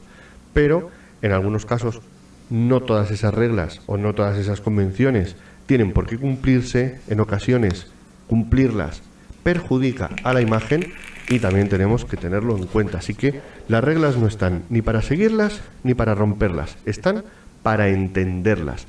Y la mejor forma de entenderlas es dejar de llamarlas reglas. Vamos al siguiente. Muy bien, Antonio. ¿Qué les ha parecido hasta ahora? Espectacular. Los invito a que se suscriban a este, al canal de Antonio Garci. Es uno de los mejores canales sobre fotografía en español. Y también los invito a que se suscriban a mi canal para que me sigan y me ayuden a crecer este proyecto fotográfico que como siempre les he dicho no es mío, esto es de ustedes. Continuemos con Antonio. Y, bueno, pues eh, aquí volvemos un poco al, al, punto inicial, al de solo puedes conseguir buenas fotos con buenas cámaras, con cámaras caras. Bueno, pues uno de los efectos que nos suelen dar las cámaras caras es el bokeh, el desenfoque. Aquí hablo de cámaras, pero también vamos a hablar de objetivos. El séptimo mito que yo creo que hay que romper es el de que solo podemos conseguir un bokeh precioso, un bokeh hermoso, un gran desenfoque del fondo con lentes super caras, super luminosas y con cámaras full frame super caras y de alta gama. Bien, mentira, ya está. Sí, nosotros podemos sabiendo utilizar y sabiendo de fotografía, nosotros podemos generar buque, bokeh. Es simplemente tener la apertura correcta, la distancia correcta del, del objetivo o del fotógrafo a la persona y la distancia correcta de la persona con el fondo. Eso es lo que genera el desenfoque. Se pueden lograr con todos los lentes. Yo tuve una cámara, tengo una cámara, la Alpha 37, y con ella lograba unos desenfoques, inclusive con el lente de Kip. ya tenía, tiene un 1855, 3.5, 5.6, era la apertura de ese lente o es la apertura excelente y me daba unos desenfoques fantásticos.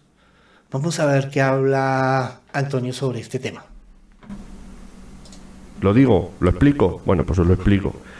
La profundidad de campo, como todos sabéis, depende de cuatro factores. Uno de ellos no lo podemos controlar relativamente, aunque si vamos a comprar una cámara sí lo podríamos controlar, que es el tamaño del sensor.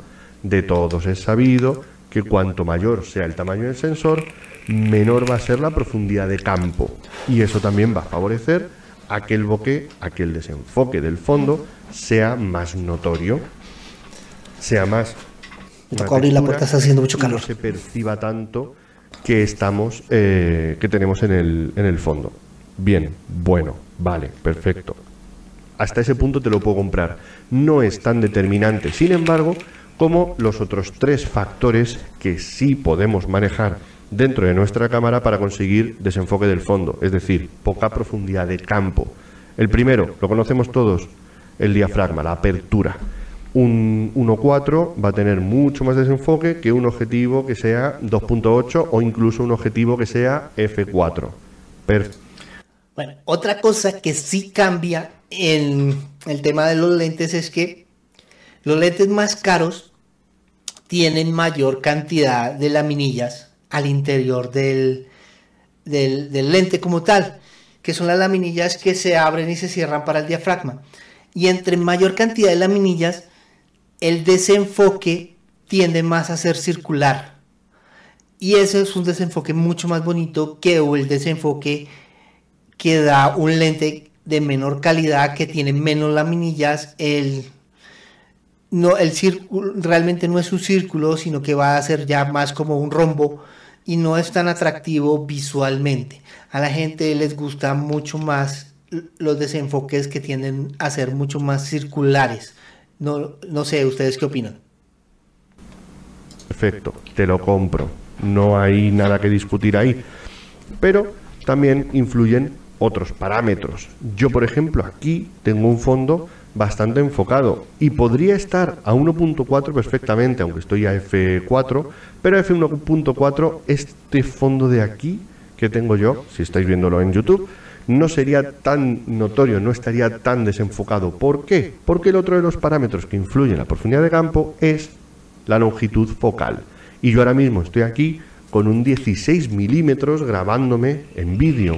Esto hace que cualquier diafragma prácticamente pueda darnos un- una profundidad de campo suficientemente amplia. Cuanto más angular, ya sabéis, mayor profundidad de campo. Así que necesitaríamos un tele y con un objetivo, con un teleobjetivo de 85, 135, 200 milímetros, incluso a F8 y a F11 vamos a conseguir desenfoques, vamos a conseguir bokeh.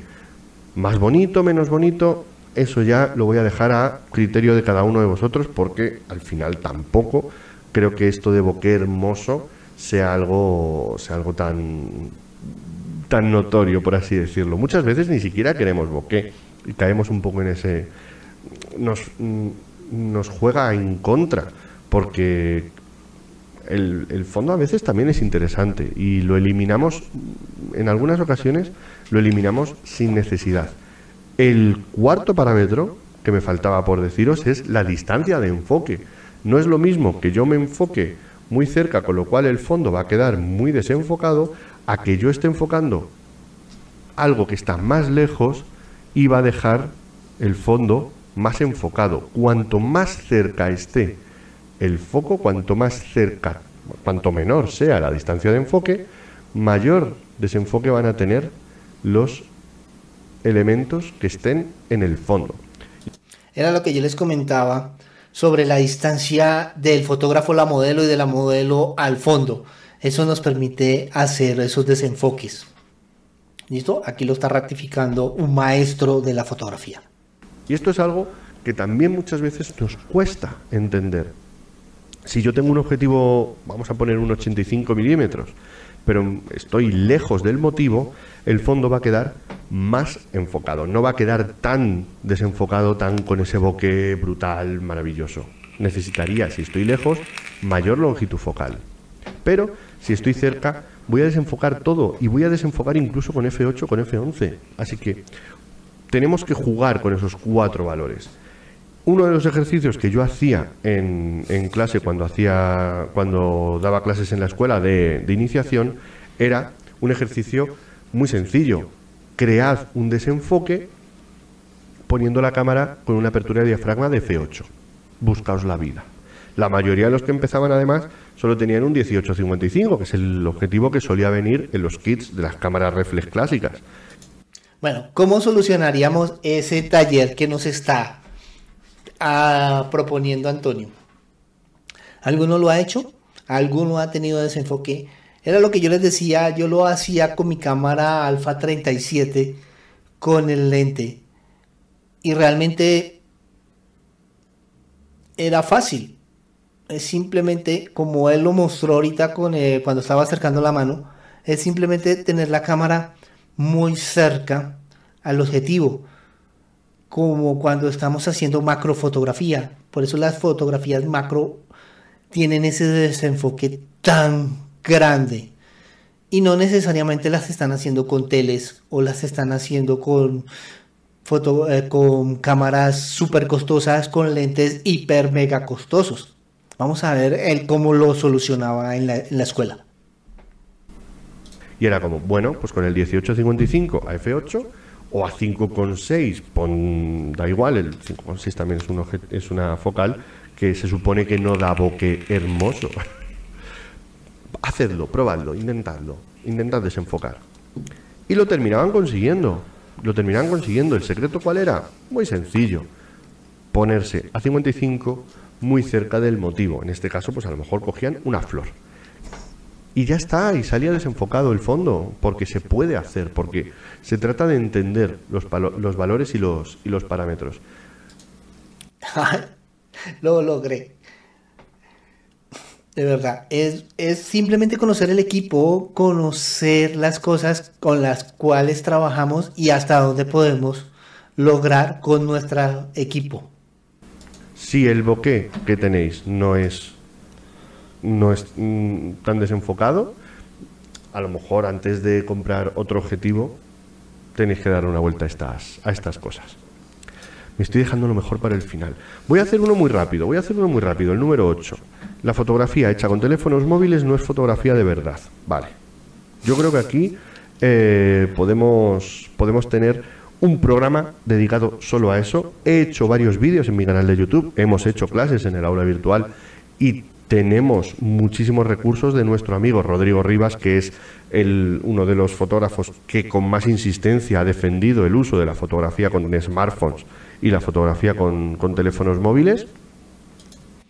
Bueno, aquí yo he visto varios videos en TikTok, sobre todo en TikTok, y bueno, algunos en Instagram, sí, algunos en Instagram, en el cual ellos hablan de que muestran todo el equipo, no sé si los han visto, muestran todo el equipo y dicen cuando el cliente empieza a recortar el presupuesto y terminan mostrando el celular. Aquí Antonio quiere romper este paradigma. Vamos a ver si hacer las fotografías solo con el celular se puede considerar fotografía o no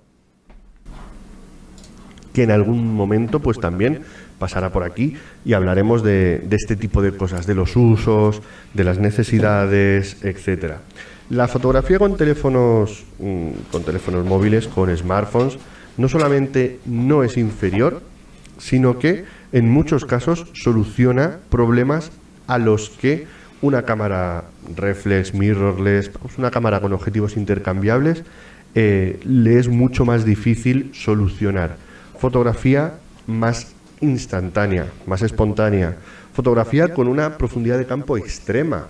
Acordaos que hemos hablado, hemos hablado antes del tamaño del sensor. El tamaño de los sensores de los móviles es muy pequeño. Problemas que se pueden solucionar incluso con fotografía computacional, como eh, fotografías en las que podemos crear un, un foco completo a la hora, eh, utilizando, haciéndonos, perdóname que me estoy liando, haciéndonos valer de varias Tranquilo, te perdonamos. En diferentes puntos para unirlas y crear una hiperfocal.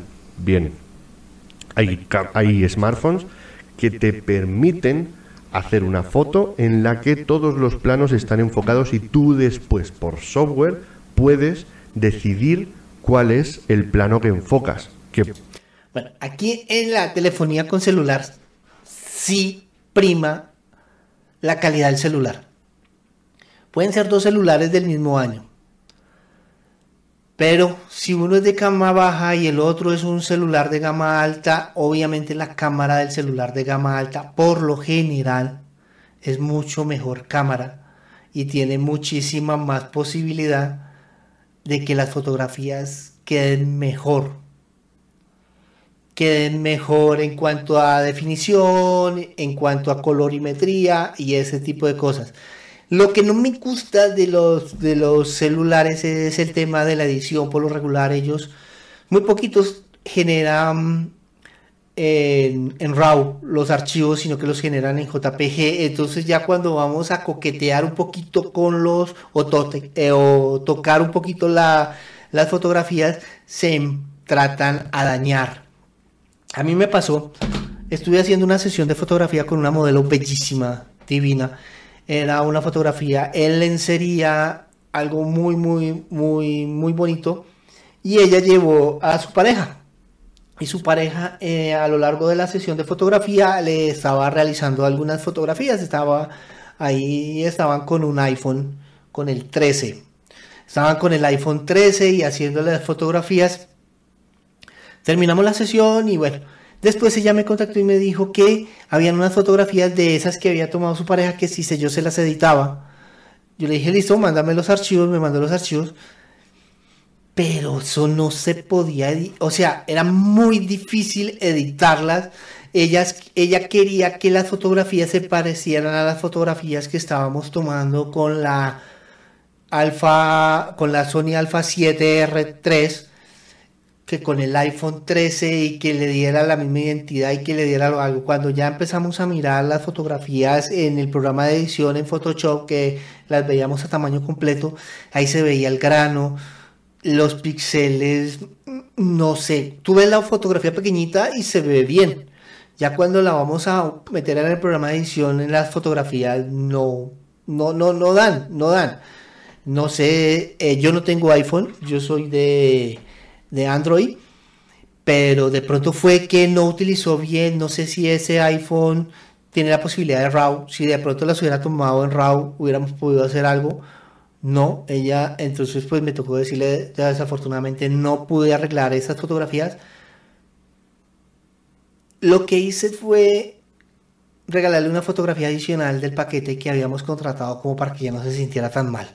Porque había una fotografía muy parecida dentro de las que ella me envió a una de las que yo tomé.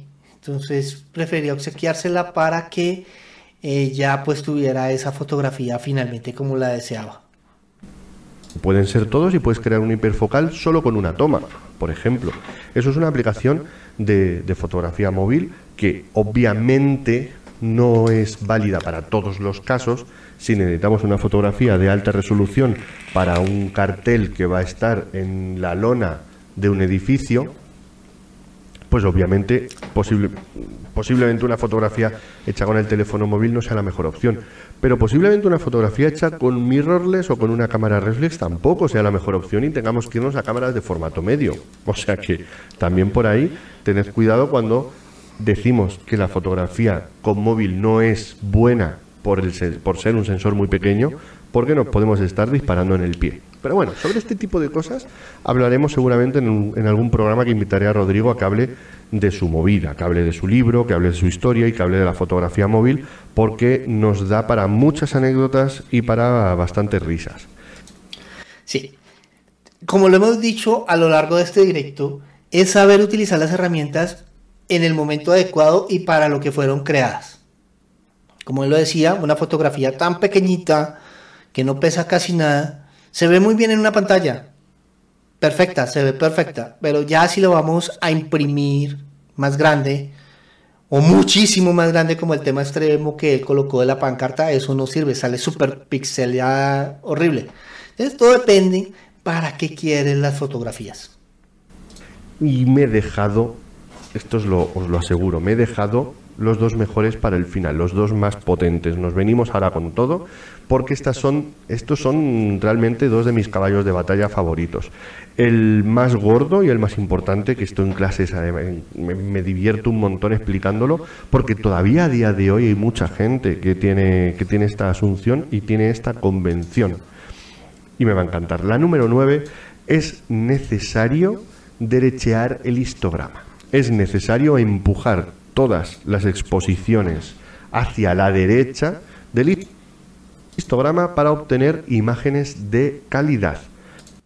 Bueno, ustedes saben de qué está hablando en este momento Antonio, el tema del derecheo. Eso viene de hace rato, de los principios de la fotografía digital.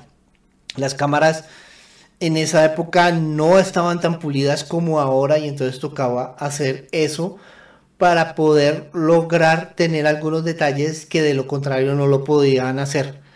Pero a mi criterio eso hoy en día ya está totalmente out, fuera. No sé, respeto a los que trabajan ahorita todavía con el tema del derecheo, pero para mí eso no sirve. Vamos a ver qué nos dice Antonio. Vamos a aclarar primero qué significa esto de derecho del histograma. Eh, con esto me refiero a la idea, que a lo mejor algunos no la habéis escuchado en vuestra vida, afortunados sois, pero aquellos que hayan escuchado, oído hablar del derecho del histograma, seguramente sabrán que, bueno, pues es esa idea de que debemos exponer nuestras imágenes de tal forma que la mayoría de los datos, que la mayoría de los píxeles se encuentren en zonas sobreexpuestas, es decir, en el lado derecho del histograma. ¿Sería esta una regla, por así decirlo? Pues no es ni una regla ni una convención, no deriva de cómo analizamos las imágenes, ni deriva de nada que a día de hoy sea válido. Esto viene eh, de, una, de una situación o de un momento histórico en la tecnología de cámaras reflex eh, que fue sobre todo al principio, donde las cámaras, cuando no había mucha luz, les costaba obtener detalle de las zonas de sombra.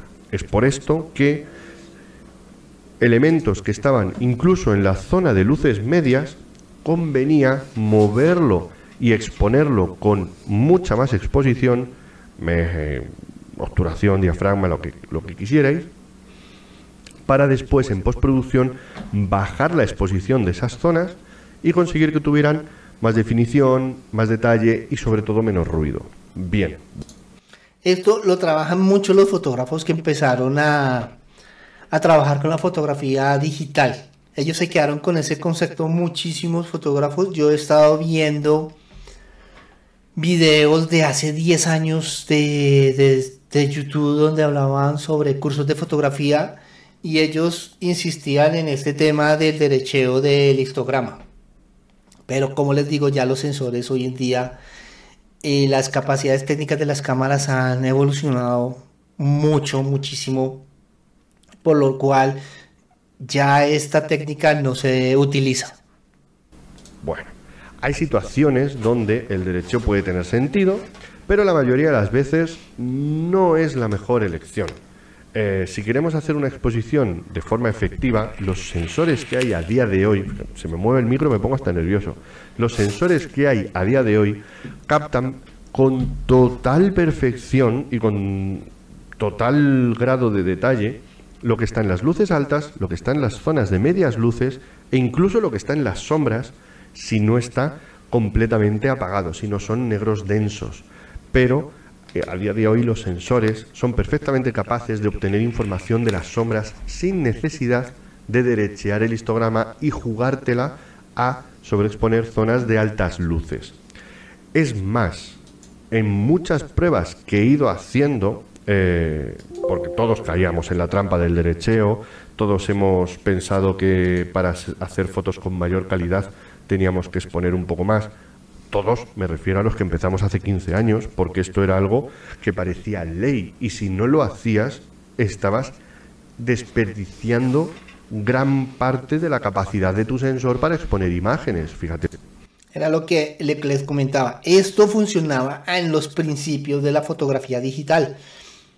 Les comento, la fotografía digital realmente es algo muy reciente en la historia. Hace 15 años eso es hace nada, hace la vuelta, a la vuelta de la esquina. ¿Ok? Pero lo que sí ha habido es un cambio significativo y muy vertiginoso de la, de la tecnología al día de hoy. De tú que insulto, o sea, has comprado una cámara de 3.000 euros, estás desperdiciando parte de la capacidad del sensor. Digo, ¿qué parte? ¿Cuánto estoy? ¿500? ¿1000? 1.200 euros de, capacidad del sensor estoy perdiendo. Yo quiero aprovechar todo, yo lo he pagado todo. Bueno, no va así, chicos, no, no va así, nunca ha ido así. Fue, así al principio y con gamas bajas y con, bueno, pues un poco este invento que, se hizo de, de derechear el histograma.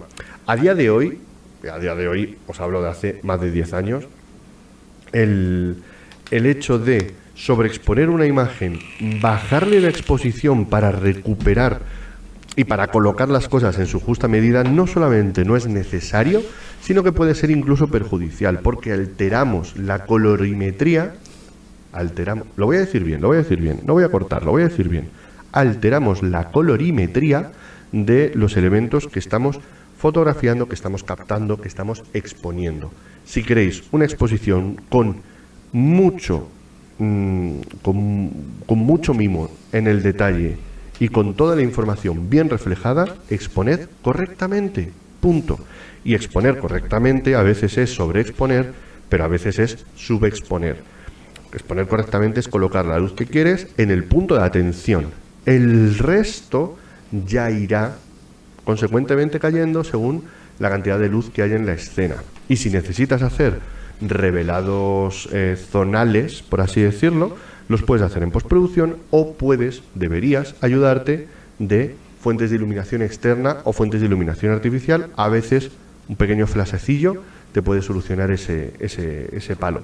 Pero derechear, es decir, sobreexponer adrede, te puede llevar a situaciones en las que las altas luces no van a volver a su lugar original y además vas a alterar tonos de color porque evidentemente cuanto más cargas de información un canal, más riesgo tienes de saturarlo. Esto los ingenieros de sonido lo saben muy bien y saben que es mejor tener un audio muy flojito porque luego se puede expandir que tener un audio saturado que es mucho más difícil de reducir. Con el color y con la luz pasa lo mismo en los canales RGB y por tanto muchas veces al igual que en la película analógica era interesante exponer a las sombras, aquí lo ideal es tener una exposición correcta. Y el último de los mitos que me hizo mejor fotógrafo cuando lo rompí deriva un poquito de esto, porque también va un poco en la línea de tienes que captarlo todo con la máxima definición, con el máximo nivel de detalle, etcétera. Y no sé. Bueno, a las personas que han llegado hasta a este momento, estamos haciendo una reacción al video de Romper Mitos que me hizo mejor fotógrafo del gran Antonio Garci. Ya estamos llegando al final de este directo. Estamos en el último punto, que es un punto muy interesante que nos va a hablar Antonio. Por lo cual los invito a que se suscriban al canal si no lo han hecho en este momento, darle su like ya que es muy importante para que YouTube nos ayude con este tema de darle mayor alcance al video. Recuerden que estamos haciendo hoy streaming mm, simultáneo, estamos directamente en Facebook, estamos en TikTok y estamos también en Instagram. Entonces la idea es que ustedes puedan conocer este proyecto fotográfico de este canal que se llama John Vargas Fotografía. Soy un fotógrafo dedicado a la fotografía de retrato y este canal está siendo transmitido desde Bogotá. Vamos a ver cuál es el último mito que Antonio nos va a comentar. Nos empeñamos muchas veces en controlar altas luces sin quemarlas y controlar zonas muy oscuras sin que lleguen a ser negras del todo. Y en zonas o en situaciones en las que hay mucho contraste, la pérdida de detalles en ciertas áreas puede ser bastante significativa. Pero nosotros como fotógrafos tenemos que tomar decisiones sobre nuestras imágenes y sobre nuestras fotografías. Así que vamos a romper el décimo mito. Debemos intentar capturar cada detalle en el rango dinámico de una escena. ¿Ustedes qué opinan? Esto es muy difícil de lograr porque o se nos van las altas luces o se nos van las bajas luces, nos podemos estropear las luces medias, esto es difícil de lograr. Y esto hay que tener un conocimiento muy adecuado del equipo y un conocimiento técnico sobre cómo funciona la luz. Vamos a ver qué nos dice Antonio. El rango dinámico de una escena es el sacrosanto vademecum de nuestra imagen, es el santo grial. Pues bueno, mm, igual no tanto. No tenemos que captar absolutamente todo lo que hay en una escena. Punto pelota. Si tenemos zonas quemadas, es posible que sea necesario, interesante, o a veces incluso mm, que no nos quede otra que perder esos detalles. Si tenemos zonas muy negras, muy oscuras, y estamos haciendo una clave baja, puede ser muy, muy potente o puede ser simplemente de mucha ayuda que lo dejemos en zona de negros sin detalle. Aquí la clave baja hay que tener presente que es una fotografía muy dramática, muy intensa. Y entonces, aquí en este tipo de fotografía, por lo regular sí se pierde bastante detalle en las zonas negras. Tenemos que estar conscientes de que estamos haciendo una clave baja, que queremos una fotografía dramática, que queremos una fotografía con fuerza, con expresión, con un mensaje. ¿Ok? Pero a veces se tiran las fotografías porque tratan de eliminar esas, esas sombras que pueden ser interesantes si el mensaje del cual nosotros nos estamos pegando lo lo estamos transmitiendo a través de la fotografía. Porque no tiene sentido hacer una fotografía en clave baja y hacer una fotografía sin tanta fuerza y sin tanta carga emocional. No sé si me entiendan. Por eso es muy importante saber qué estamos haciendo para poder lograr los resultados que realmente queremos. Si yo no quiero una, una fotografía tan dramática, con unas sombras tan intensas, con un contraste tan alto entre luces y sombras, es mejor no hacer clave, clave baja.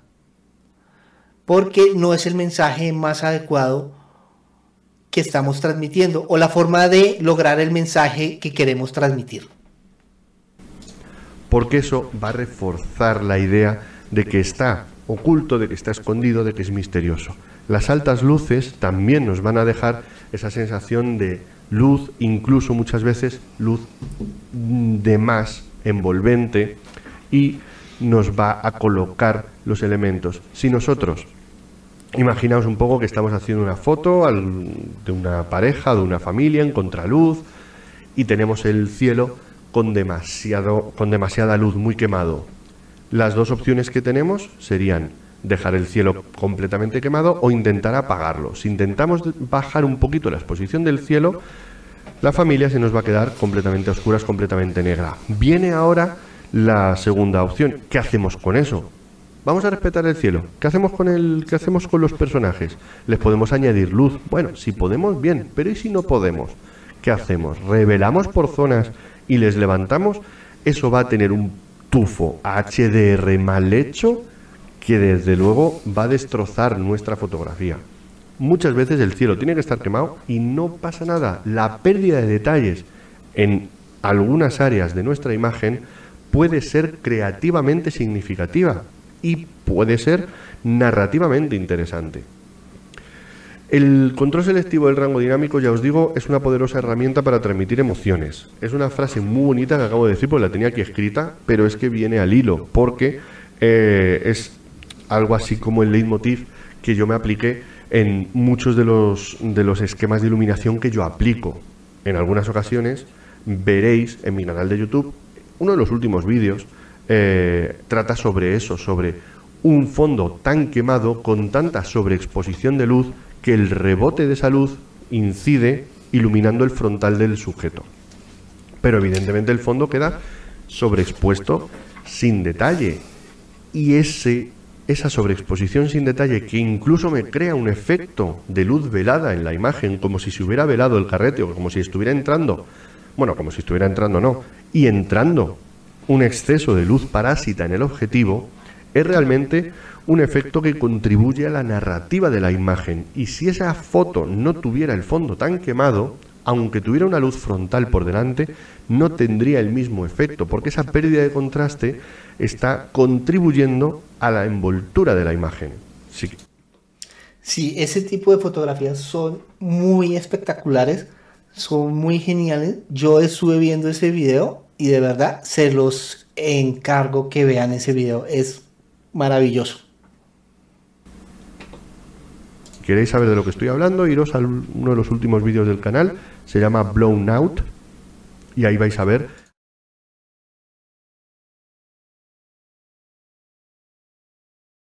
era en clases o en workshops ver que eh, tiene una zona sin detalle, porque están haciendo una clave baja, están haciendo una foto misteriosa, están jugando con la expresividad que genera la sombra y nos empeñamos en meter rellenos. Mira, si tú quieres hacer una clave baja, quieres hacer un retrato en el que una mirada lateral del modelo o de la modelo tiene una fuerza narrativa increíble, una mirada súper atractiva, porque nace de la oscuridad, y tú le pones una luz de relleno, yo es que te mato. O sea, te has cargado. Sí, yo también lo mato. De verdad. Ese tipo de fotografía se la tiran cuando se ponen a inventarse y a meter cosas rellenos donde no tienen que meter rellenos. Dado la foto sin quererlo y sin saberlo. Jugad a perder información. Intentad siempre reforzar los puntos de atención. Y si creativamente eso implica crear espacios negativos, eh, sobreexposiciones o subexposiciones extremas, blancos y negros muy radicales o incluso blancos y negros puros, hacedlo. Porque al final el que manda aquí siempre es la foto. Y la foto os va a decir si aquí tenéis que seguir la regla, si aquí tenéis que romperla, si aquí tenéis que levantar sombras o si aquí tenéis que eliminar todos los detalles. Fijaos, le he vuelto a dar al micro, si es que me pongo hasta nervioso. Eso es muy importante lo más importante es el mensaje que tú quieres plasmar en tu fotografía. Hay veces que yo veo fotografías muy bonitas, muy bonitas, muy fotografías Instagramer, pero no tienen mensaje, no tienen esa esencia. Entonces, por eso es importante pensar, la fotografía realmente inicia acá quiero proyectar tal cosa, ¿cómo lo voy a hacer? ¿Qué luz es la más adecuada? ¿Cuáles son los colores más adecuados? ¿Qué modelo? O sin modelo porque es un paisaje. ¿A qué hora si es un paisaje? ¿A qué horas voy a hacer esa fotografía? Porque no es lo mismo una fotografía de un paisaje en la hora azul, en la hora dorada o al mediodía. ¿Qué texturas voy a utilizar dentro de la fotografía, por ejemplo, si es una fotografía editorial o de moda. ¿Qué vestuario voy a utilizar? Si es una fotografía de boudoir, ¿cuánta piel voy a mostrar para reflejar ese mensaje? ¿Cómo quiero mostrar a la persona? La fotografía va a ser de cuerpo completo, medio cuerpo, plano americano, primer plano, plano de detalle, ¿qué es lo más adecuado para el mensaje que yo quiero expresar. ¿Cuál es el esquema de iluminación? Y ya cuando tenga todas esas cosas, eh, qué cámara voy a utilizar, cuál es la distancia focal que voy a utilizar, o por el contrario, los recursos técnicos que yo tengo no me permiten realizar esa fotografía porque no tengo la cámara, el lente adecuado. ¿Cómo hago o qué mañas me, me invento para lograr tener esa fotografía. Necesito maquillaje en el tema de los modelos, necesito peinadores, necesito estilistas, necesito alguien que sepa sobre el tema de de atrechos, locaciones, ese tipo de cosas. Por eso es que una fotografía no es tan fácil o no es tan sencilla como solamente tomar la cámara, mirar, ah, esto está bonito, y disparar. ¿Ok? Vamos a ver con qué sigue Antonio. En fin, esa es un poco la, la, última de las cositas que quería, que quería contaros, de, del el último de los mitos que quería romper aquí con, con vosotros. Como veis, al final también hablamos un poco de errores, hablamos un poco, un poco lecciones, pero quería ceñirme en cierto modo a aquellas aquellos aprendizajes que damos por sabidos y que muchas veces tenemos que poner en tela de juicio, tenemos que tenemos que discutir y tenemos que ponerlos en suspenso, reflexionar sobre ellos y ver si realmente contribuyen a nuestro a nuestra fotografía o incluso como os decía al principio del programa, nos están limitando. Siempre poned en duda cualquier cosa que aprendáis hasta que la practiquéis y la probéis por vosotros mismos. Me voy a... Listo. Y así terminamos este video con Antonio. Me gustó muchísimo la forma como él transmite como él habla sobre el tema de la fotografía, se nota que es un apasionado de la fotografía, se nota que es un maestro de la fotografía. espero que a ustedes les haya gustado tanto como a mí este video. Déjenme su like. Espero también las personas que me cuenten cómo nos fue en la transmisión por Facebook, cómo nos fue en TikTok, como nos fue en Instagram. Bueno, en Instagram no nos fue, no sé qué pasó, no se pudo realizar la transmisión en directo por Instagram. Tengo que organizar esos pequeños detalles. Pero lo más importante es que pude estar con ustedes hoy. Nos dimos este espacio para mirar diferentes cosas. Vamos a seguir haciendo estos live en los cuales vamos a hacer estas transmisiones contándoles a ustedes diferentes cosas sobre videos. Vamos a traer y reaccionar a diferentes videos. Hoy arranqué con este gran fotógrafo Antonio Garci. Un saludo para él desde aquí, desde Colombia, allá a España. Eh, vamos a traer también videos en los cuales veo que no tiene sentido las cosas que dicen, como que están como medio locos. Entonces vamos a hacer ese tipo de cosas. Y bueno, como siempre, Muchísimas gracias a todos ustedes por estar aquí apoyándome. Gracias a las personas que le dieron like al video. Eh, un saludo a Kimi, que estuvo súper atento y estuvo interactuando muchísimo. Muchísimas gracias. De verdad se lo agradezco mucho. Si has llegado hasta acá y no me conocías, mi nombre es John Vargas, soy fotógrafo. Quiero que te suscribas al canal. Activa la campanita de notificaciones. Estamos generando contenido constantemente.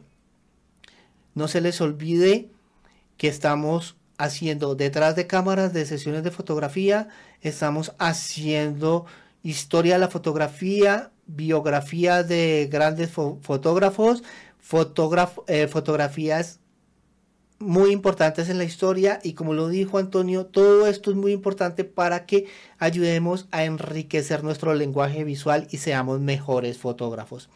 Y bueno, ya hemos llegado al final de esa transmisión. Dios lo bendiga y como siempre les digo, nunca, pero nunca dejen de hacer fotos. Nos vemos en la próxima oportunidad. Hasta luego. Para aprender más sobre fotografía, te invito a que le des clic aquí y te suscribas al canal. Acá te dejo un video más sobre fotografía. Y acá te dejo una lista de reproducción muy interesante.